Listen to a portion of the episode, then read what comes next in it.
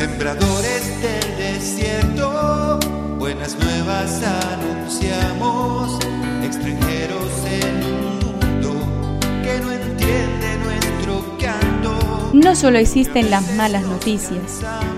Te invitamos a escuchar esta buena noticia que Jesús, que quiere renovar al hombre, hoy tiene para nosotros. Que me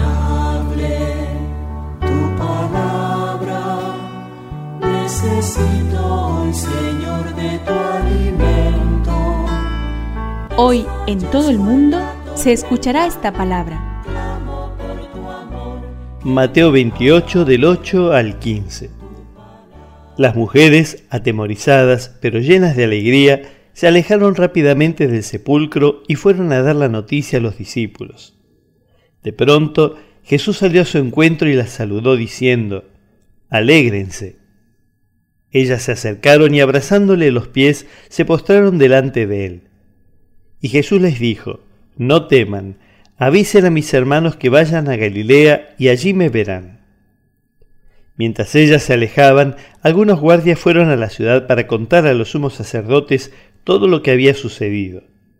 Estos se reunieron con los ancianos y de común acuerdo dieron a los soldados una gran cantidad de dinero con esta consigna.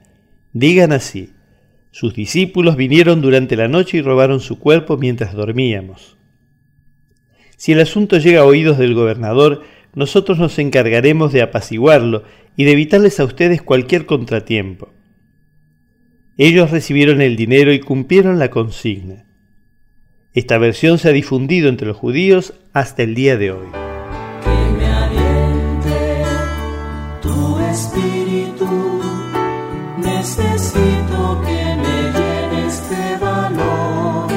Las mujeres tuvieron un papel decisivo en el anuncio de la buena noticia de la resurrección de Jesús. Ellas no huyeron en el momento de la crucifixión como los discípulos varones.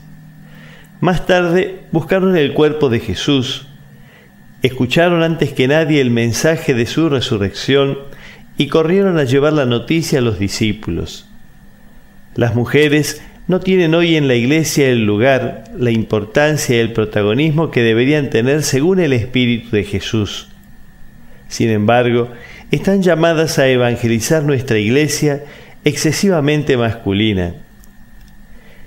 ¿En qué puedes contribuir tú?